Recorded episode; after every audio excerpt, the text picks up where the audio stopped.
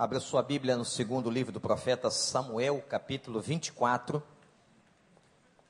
Segunda Samuel, capítulo 24, versículo 18. O dia em que Deus mandou o seu servo comprar um terreno. Vamos ver que história maravilhosa está na Escritura, que tanto nos inspira o dia em que Deus mandou seu servo comprar um terreno. 2 Samuel 24, 18. Naquele mesmo dia, Gade foi dizer a Davi: Vá e edifique um altar ao Senhor na eira de Araúna, o Jebuseu. Davi foi para lá em obediência à ordem de Gade, e tinha, que tinha dado em nome do Senhor. Quando Araúna viu o rei e seus soldados vindo ao encontro dele, saiu e prostrou-se perante o rei com o rosto em terra. E disse: Por que o meu senhor e rei veio ao seu servo? Respondeu Davi: Para comprar o seu terreno e edificar nele um altar ao Senhor, para que cesse a praga no meio do povo.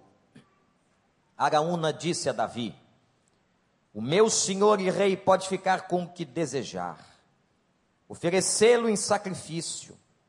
Aqui estão os bois para holocausto, debulhador, o jugo dos bois para lenha. Ó rei, eu dou tudo isso a ti. E acrescentou: Que o Senhor, o teu Deus, aceite a tua oferta. Mas o rei respondeu a Araúna: Não faço questão de pagar o preço justo. Eu não oferecerei ao Senhor, o meu Deus, holocaustos que não me custem nada. E comprou o terreno e os bois por cinquenta peças de prata. Davi edificou ali um altar ao Senhor e ofereceu holocausto e sacrifício de comunhão. Então o Senhor aceitou as súplicas em favor da terra e terminou a praga que destruía Israel. Que o Santo Espírito de Deus nos abençoe. Esse texto relata, meus irmãos, a história de um terreno que pertencia a um homem no Velho Testamento chamado Araúna. E Deus tinha um propósito para o terreno daquele homem. Que coisa interessante.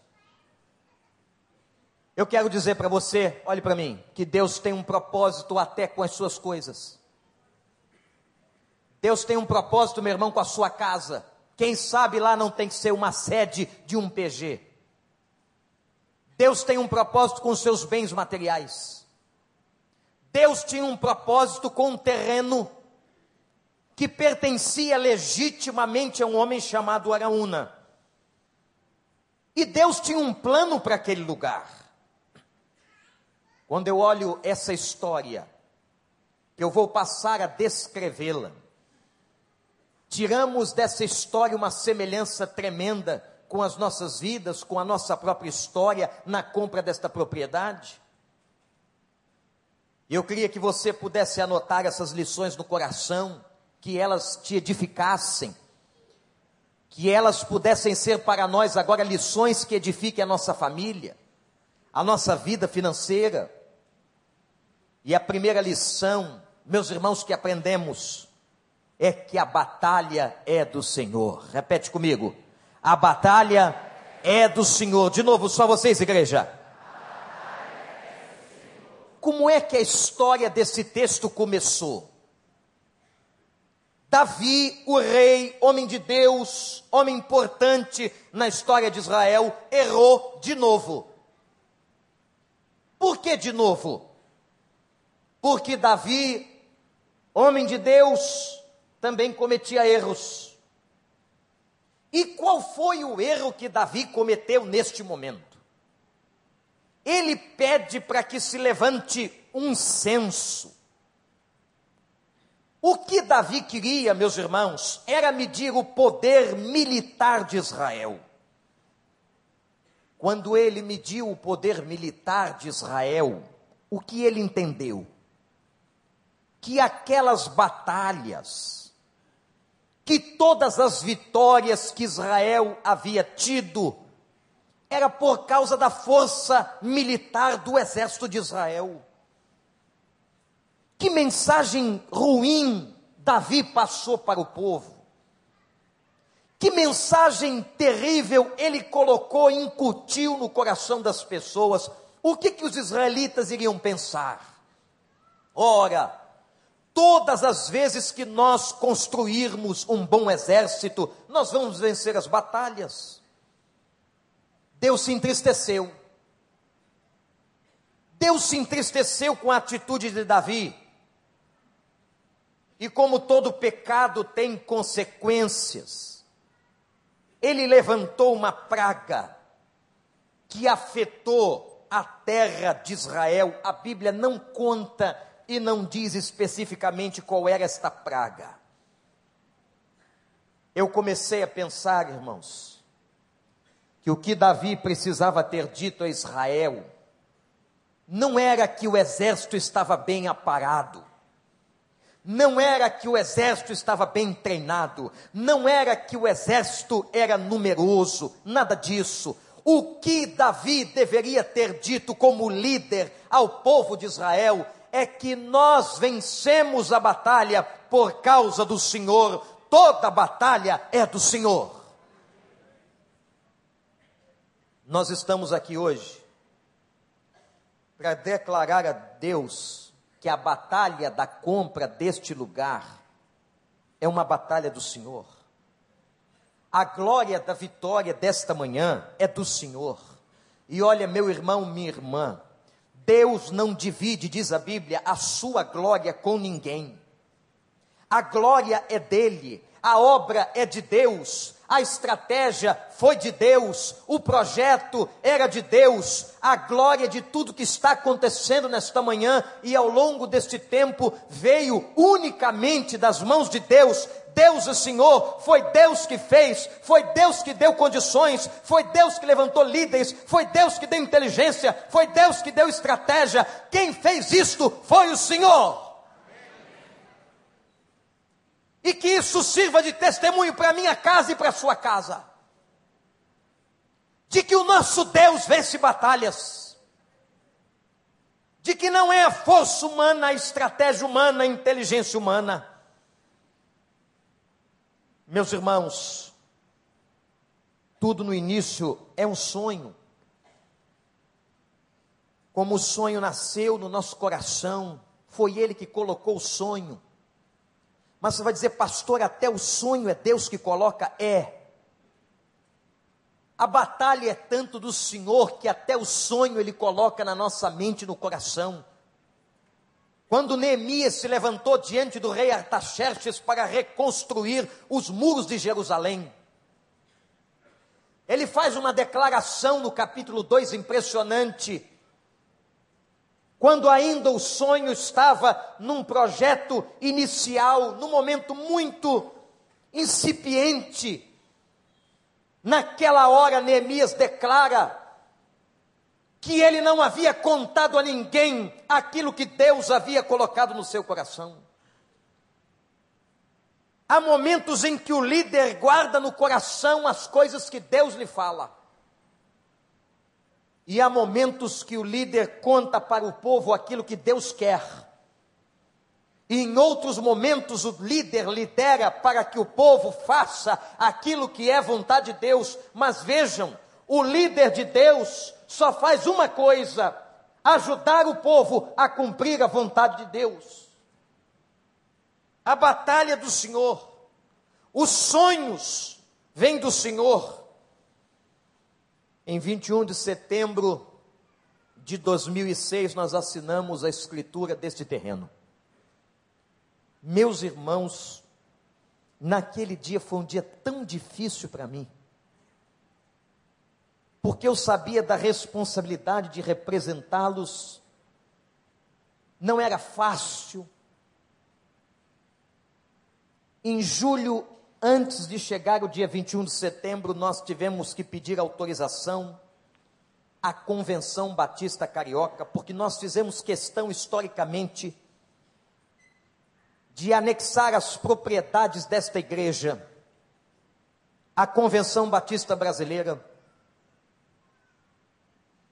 Se em alguma época, e que nunca isto aconteça, houvesse qualquer problema, a convenção teria autoridade para entrar e dirimir as dúvidas. Portanto, para vender o terreno da Genário de Carvalho, nós tivemos que ter autorização da convenção. E eu me lembro que alguns estavam nos corredores da convenção, alguns estavam em dúvida, não sabiam o que estava acontecendo, mas o comentário que chegou ao meu coração foi o seguinte: vocês estão sabendo que a igreja do recreio está vendendo a propriedade? A informação foi dada pela metade. A informação não chegou completa. Nós estávamos sim vendendo a propriedade da Genário de Carvalho, mas estávamos adquirindo um patrimônio muito maior para a própria Convenção Batista Carioca e Brasileira. Quando o presidente da convenção me chamou para fazer esclarecimentos ao plenário da convenção, eu pude então dizer isso: que glórias fossem dadas ao nome do Senhor, porque a igreja estava vendendo uma propriedade histórica, terrenos que foram comprados pelo saudoso pastor José dos Reis Pereira na Avenida Janário de Carvalho. Mas nós estávamos adquirindo novas propriedades para a honra do Senhor, para a expansão do trabalho do Senhor e de que a nossa fidelidade, a nossa denominação permaneceria como tem permanecido até os dias de hoje. Foi difícil, porque a gente nunca sabe o que vai acontecer.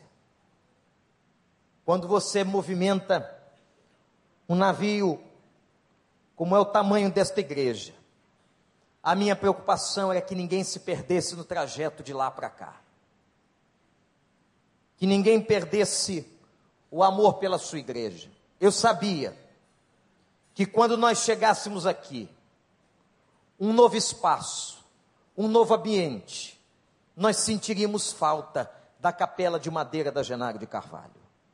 E foi exatamente assim. Pessoas que não conseguiam sequer se situar dentro da igreja, do santuário aqui.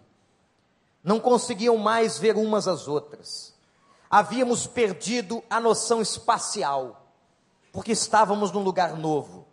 Mas tudo era uma questão de tempo.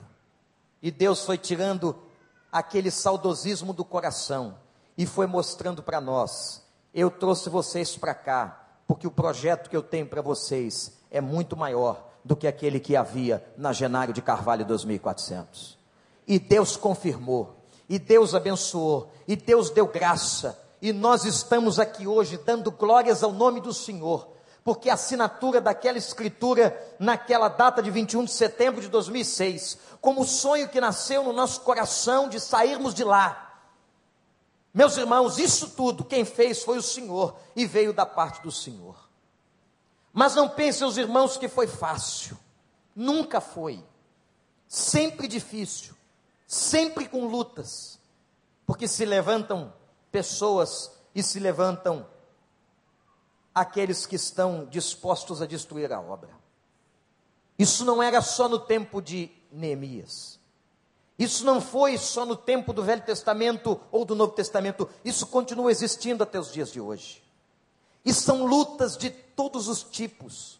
Meus irmãos, até pessoas dizerem publicamente que nós iríamos ruir, como foi o testemunho da irmã de May Williams, em que uma pessoa declara a ela uma palavra de maldição, e a irmã de Meia repreende esta pessoa e diz: Não, aquele lugar, aquele homem, aquela igreja é povo de Deus e eles vão ter a vitória. Na quinta-feira, quando nós assinamos o último cheque, por uma coincidência de Deus, era a irmã de May Williams que estava pregando no púlpito desta igreja e ela deu esse testemunho de que até no meio daqueles que são chamados filhos do Altíssimo se levantam oposições tremendas, mas é como disse Gamaliel: se essa obra de Deus prevalecerá, e ela prevaleceu. Meus irmãos, se levantaram muitas situações, eu me lembro que nós tínhamos um prazo, como disse o irmão Paulo, de um ano para construir esse templo, esta propriedade. Mas como? Quem conhece um pouco de obra não precisa ser engenheiro, quem fez obra em casa, como é que vai fazer um negócio desse em um ano, só pela graça? Eu me lembro que naquele ano fui aos Estados Unidos e quando cheguei recebi uma notícia de que estávamos com um déficit na obra de 800 mil reais e que faltava pelo menos mais 700 mil para terminar a obra. E nós tínhamos um prazo, um prazo para entregar os terrenos da Genaro de Carvalho. O prazo estava se expirando.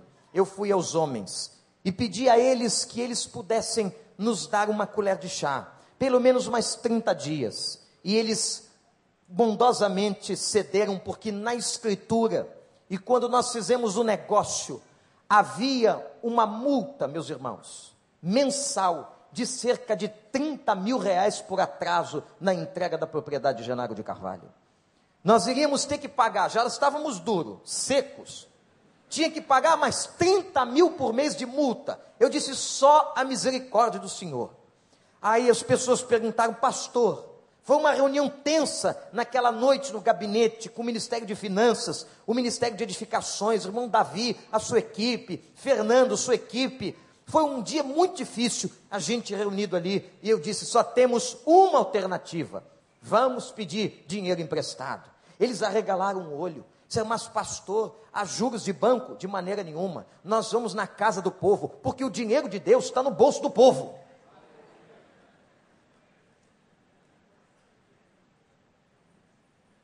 Lembrei da história do Dr. Shed, que eu conto tanto. Falei, tem que ser real aqui. Em que ele, ao acabar uma aula na Faculdade Teológica Batista de São Paulo, vê um menino chorando. Vai até ele e diz: Meu filho, por que você está chorando?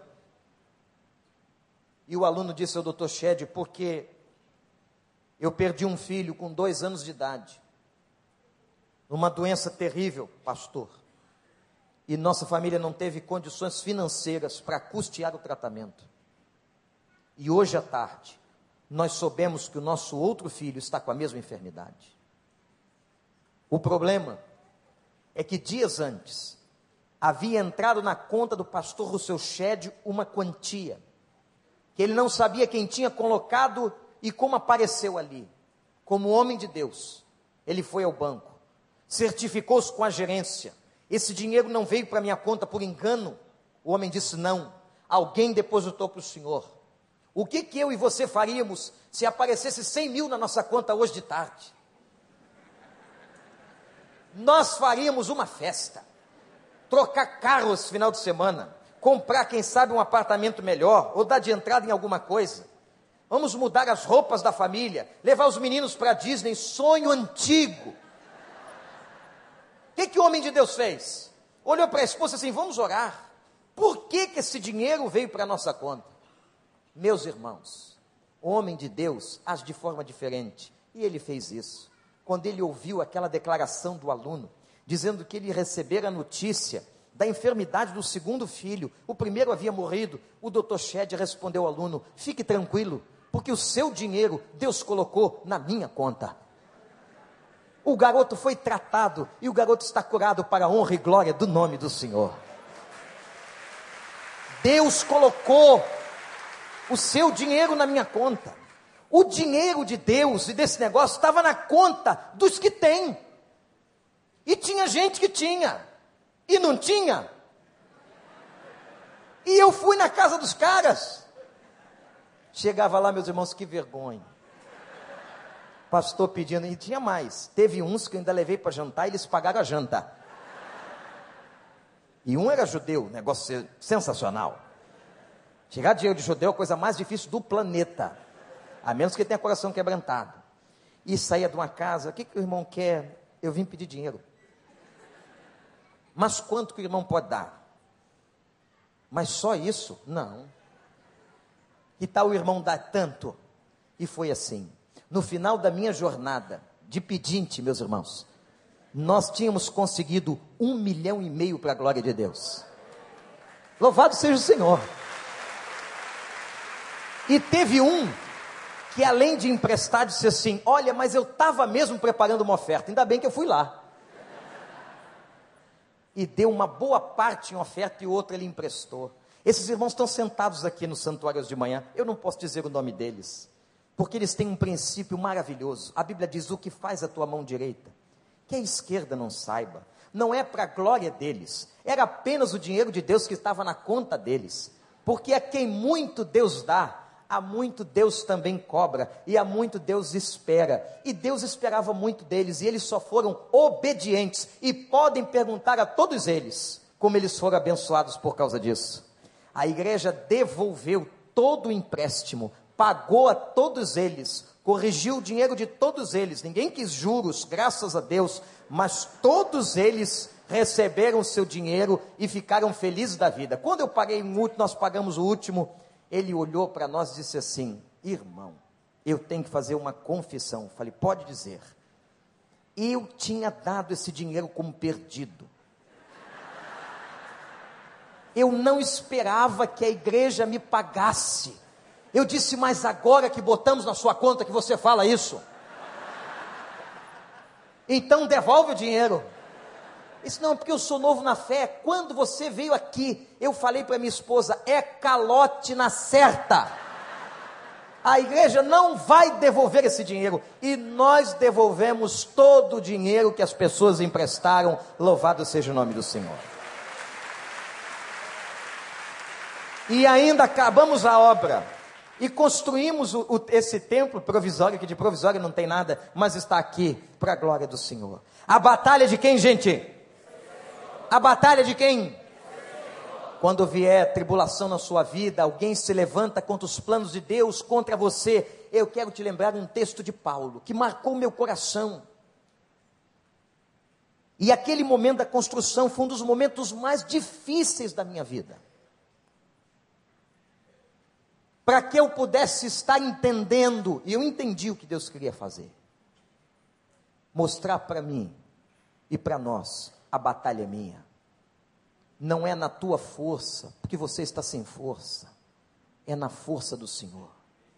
E teve um texto de Paulo que marcou meu coração, que diz assim: Todavia, não me importo nem considero minha vida de valor algum para mim mesmo se tão somente puder terminar a corrida e completar o ministério que o Senhor Jesus me confiou de testemunhar do Evangelho da Graça. Não importa quem se levante e o que se levante, a batalha. Segunda coisa, a salvação é do Senhor. Quando Davi cometeu o erro de fazer o censo, diante de Deus, quando ele se envaideceu, sua liderança se envaideceu, e Deus ficou triste, o Espírito do Senhor tocou no coração de Davi. Esse é o grande lance de um homem, de uma mulher de Deus, não é que ele não peque, mas ele dá vazão ao toque de Deus. É Deus lhe chamando a responsabilidade. Quando Davi errou, a sua virtude foi ter reconhecido da parte de Deus que ele havia errado e que uma praga estava sobre Israel e que a sua soberba de ter mandado contar o número de soldados entristeceu o coração de Deus. E ele vai até o Senhor e vai dizer: Senhor, eu pequei. Eu não devia ter mandado contar as armas. Eu não devia ter mandado contar os soldados. E agora tem uma consequência no meio do povo. Eu pequei contra o Senhor. Deus disse para ele agora: então, você vai me dar uma oferta, um sacrifício do coração. Você vai entregar alguma coisa que demonstre o seu arrependimento. Gente, nós, como Tamar orou aqui, durante todo o processo, durante todo o tempo que Deus estava abençoando, nós também erramos. Eu errei, você errou, cometemos pecados, ficamos pensando como é que Deus continua a abençoar. Como é que Deus continua derramando graça? Porque Ele é o Deus da misericórdia, Ele é o Deus que gosta de coração quebrantado. Ele é o Deus que mostra que dele vem a salvação. Se a batalha é do Senhor, a salvação vem do Senhor, o perdão vem do Senhor, a misericórdia vem do Senhor, e a misericórdia do Senhor dura para sempre. Mas há uma outra coisa que é do Senhor. Repete comigo: a batalha do Senhor, a salvação é do Senhor, a oferta é do Senhor. Davi disse: O que, que eu vou fazer? Você vai comprar um terreno.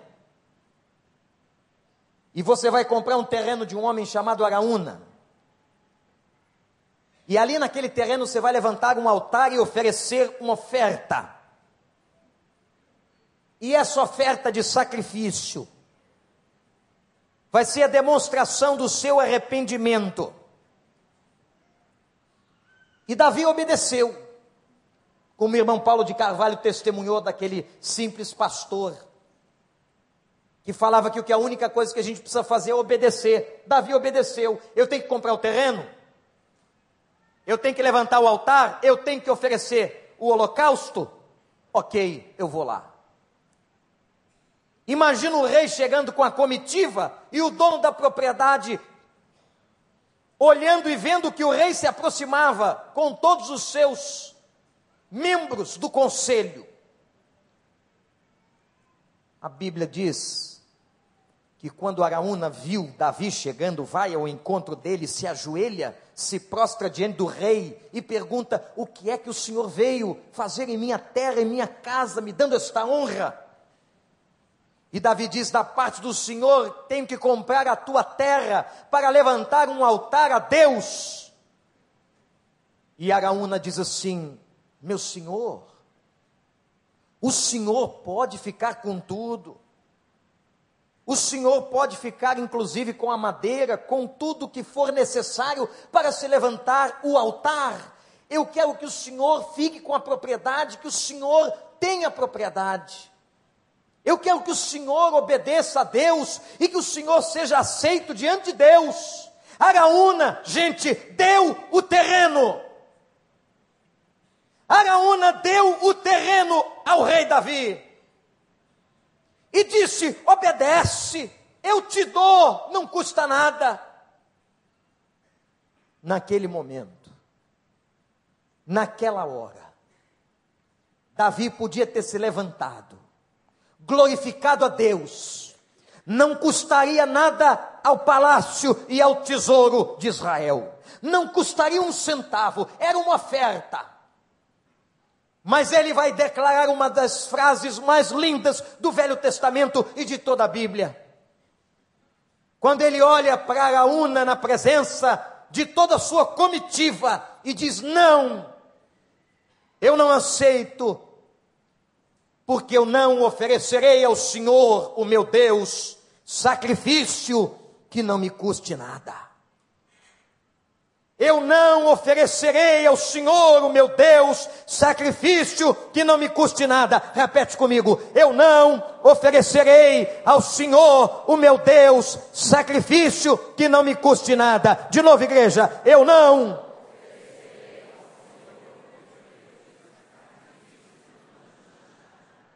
O que Davi está fazendo aqui é o princípio sacrificial. Ele está entendendo que Deus mandara comprar.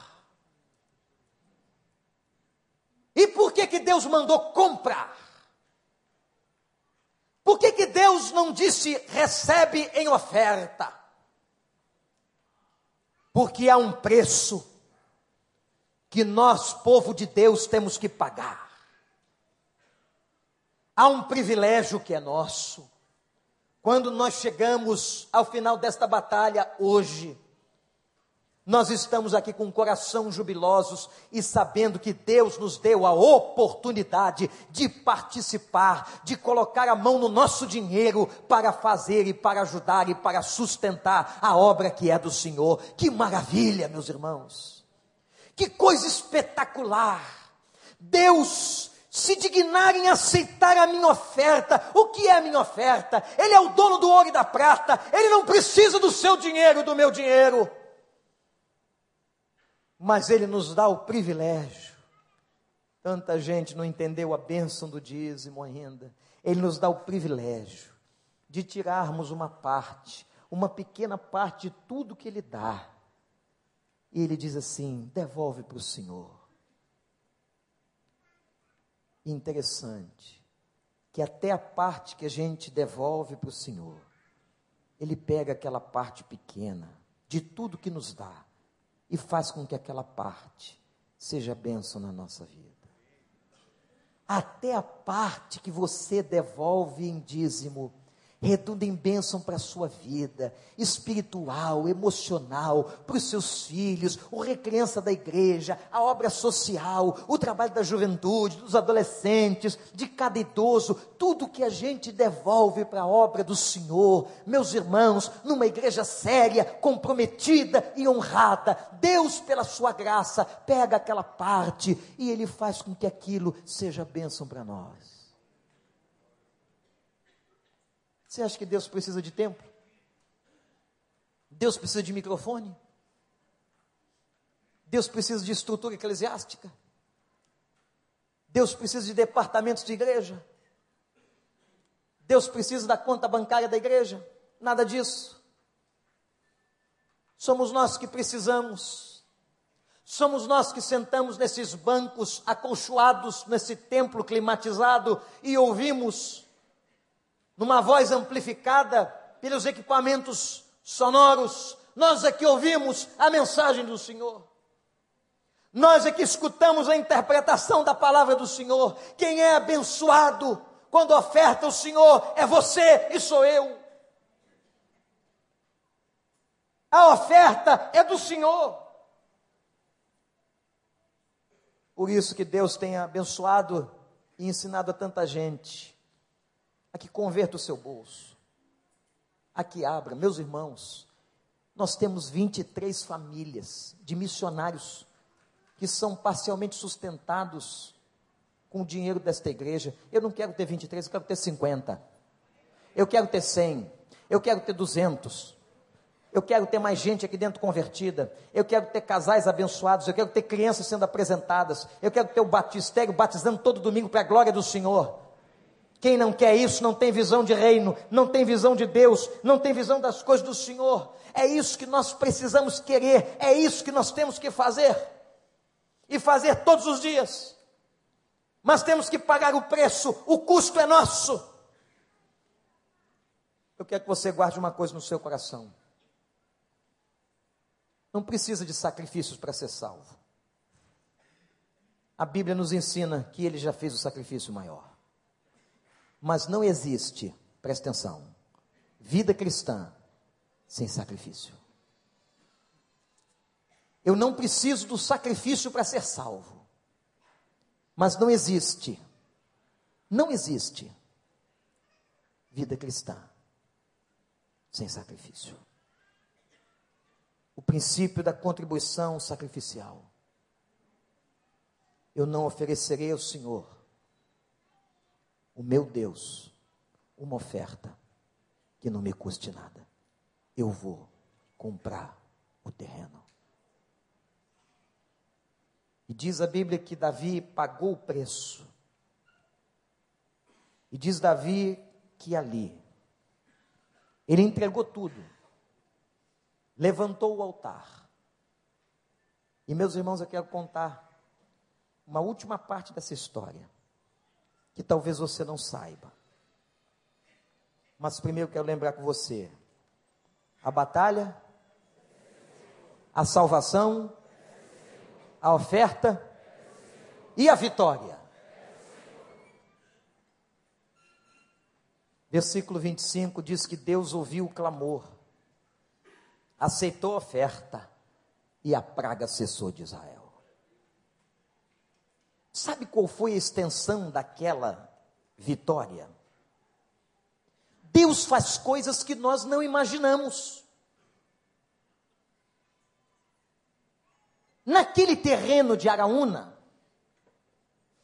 foi naquela propriedade, e estava naquela propriedade a pedra onde Abraão ia oferecer Isaac em holocausto.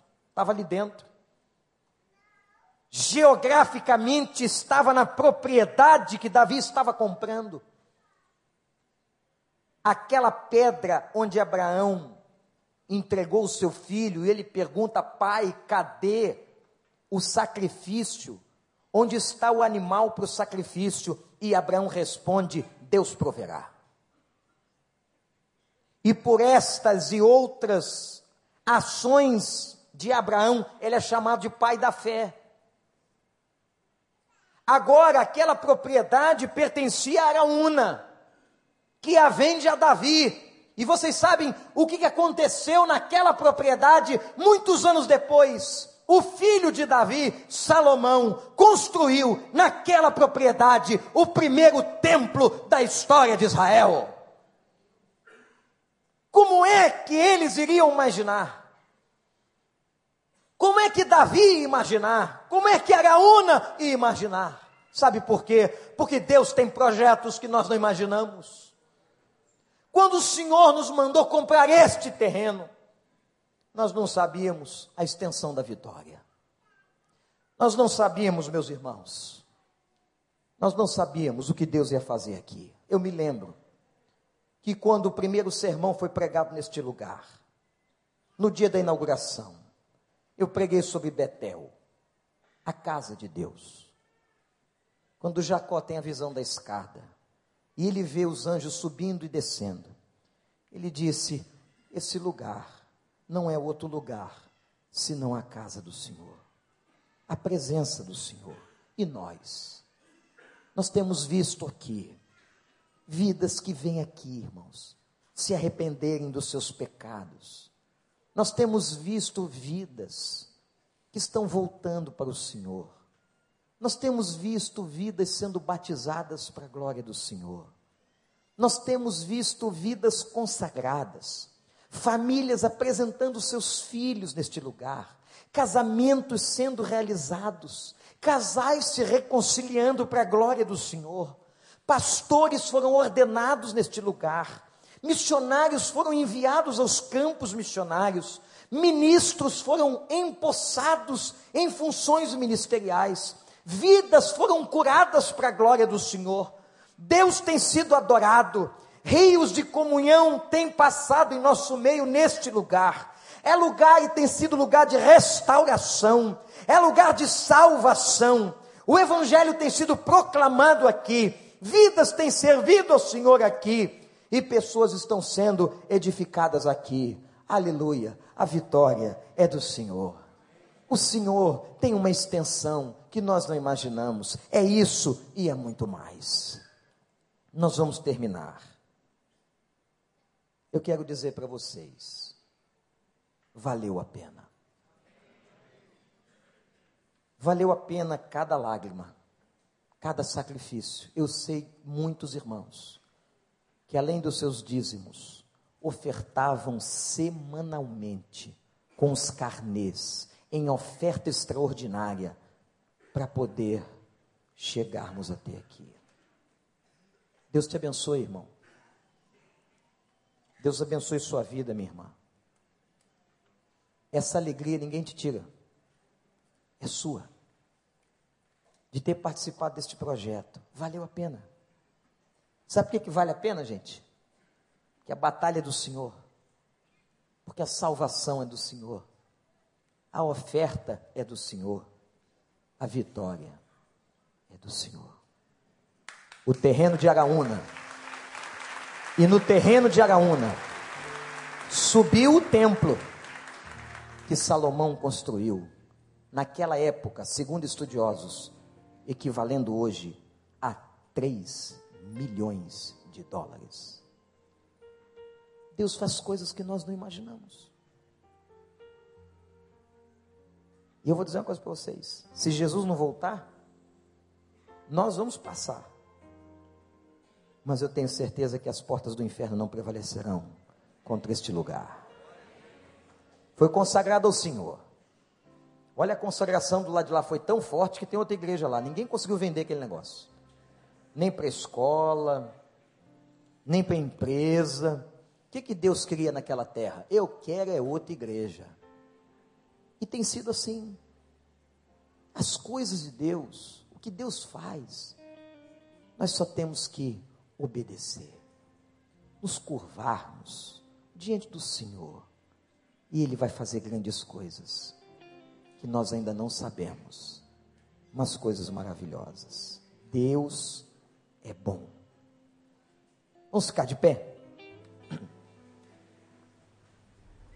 Esse hino tem tanto a ver com a gente, nós vamos cantá-lo agora.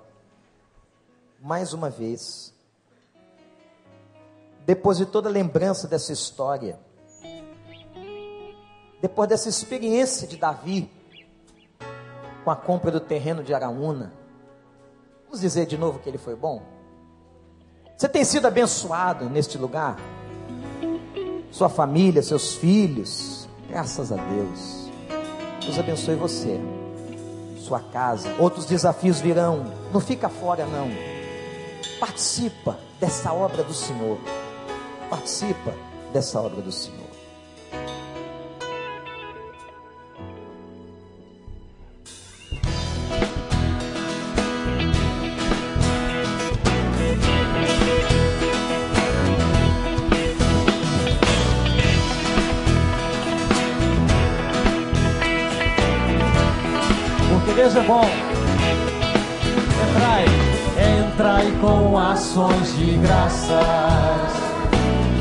Atos a louvar.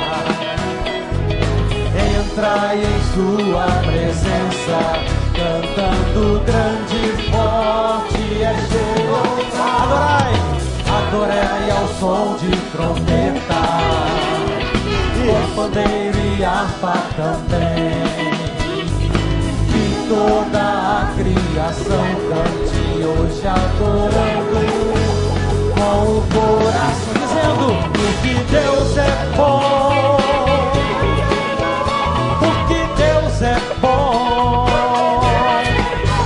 Porque Deus é bom para sempre é sua a batalha é do Senhor. A vitória é do Senhor. Porque Deus é bom.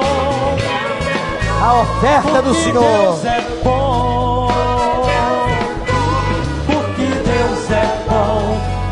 Sempre sua misericórdia. Porque Deus é bom, para sempre é sua misericórdia. Cristo é para sempre exaltado, Criador de todas as coisas, Ele é.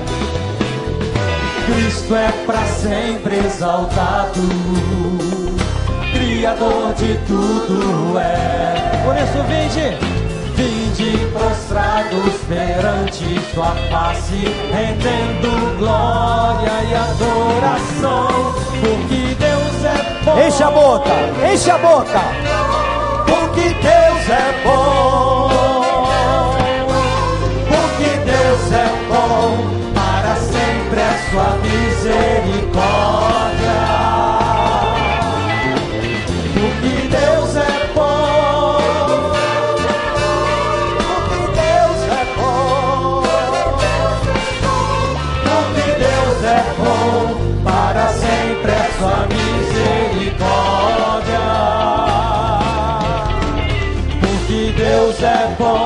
para sempre a sua misericórdia.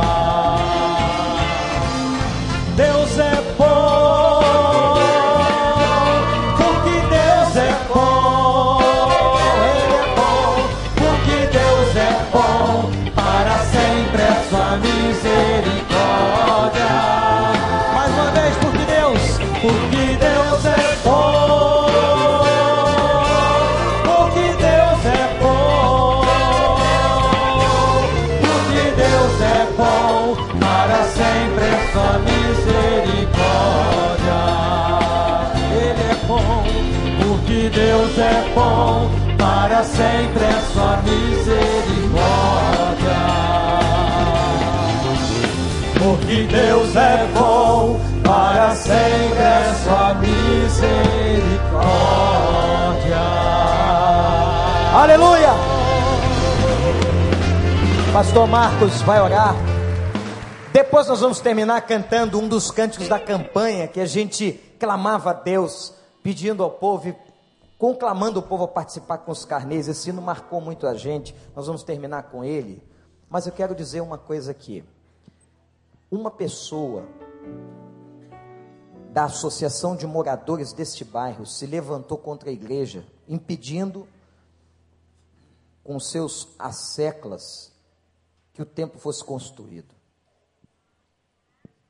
há 20 anos atrás, meus irmãos, uma das pessoas daquele grupo, talvez a principal, hoje, convertida é membro desta igreja. Está aqui na frente, irmão Marcos Jovenco. E tem um outro que quando nós compramos esse terreno me chamou no cantinho disse assim, pastor, eu tenho que confessar um pecado. O que, que o seu pecado tem a ver com o terreno, irmão? Tudo eu escavava o terreno, tirava a terra boa e botava lixo. Aí embaixo tem lixo. Mas esse homem também é convertido e é membro dessa igreja. Eu falei: tudo bem, você vai redimir dos seus pecados. Você vai pegar as suas máquinas, que ele tem máquinas de obra, e você vai tirar o lixo. E ele fez. E está aqui o irmão Genisso. Deus abençoe a sua vida. Não adianta. Olha, eu já contei outro dia a história do bruxo. Se levantou contra a igreja, danou, vai se converter. Vamos orar. Senhor, nós te louvamos porque o nosso coração está jubiloso na tua presença.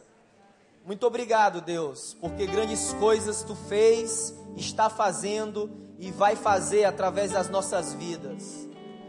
Tudo é teu, Senhor. Tudo é do Senhor. Nos ajuda a permanecer na visão, que tu possa cada vez mais conservar a tua igreja na unidade, Deus, alinhada na visão que o teu Espírito tem dado a nós. E que com certeza nós vamos continuar avançando. E no poder do nome de Jesus, nós vamos devastar o império das trevas, porque teu Senhor é o reino, o poder e a glória para todo sempre. E que tu possa continuar derramando graça sobre cada família aqui é assim que eu te oro, no poderoso nome de Jesus Cristo de Nazaré. E você diga amém, aplauda o Senhor Jesus, porque Ele é digno. A vitória é nossa, a vitória é nossa.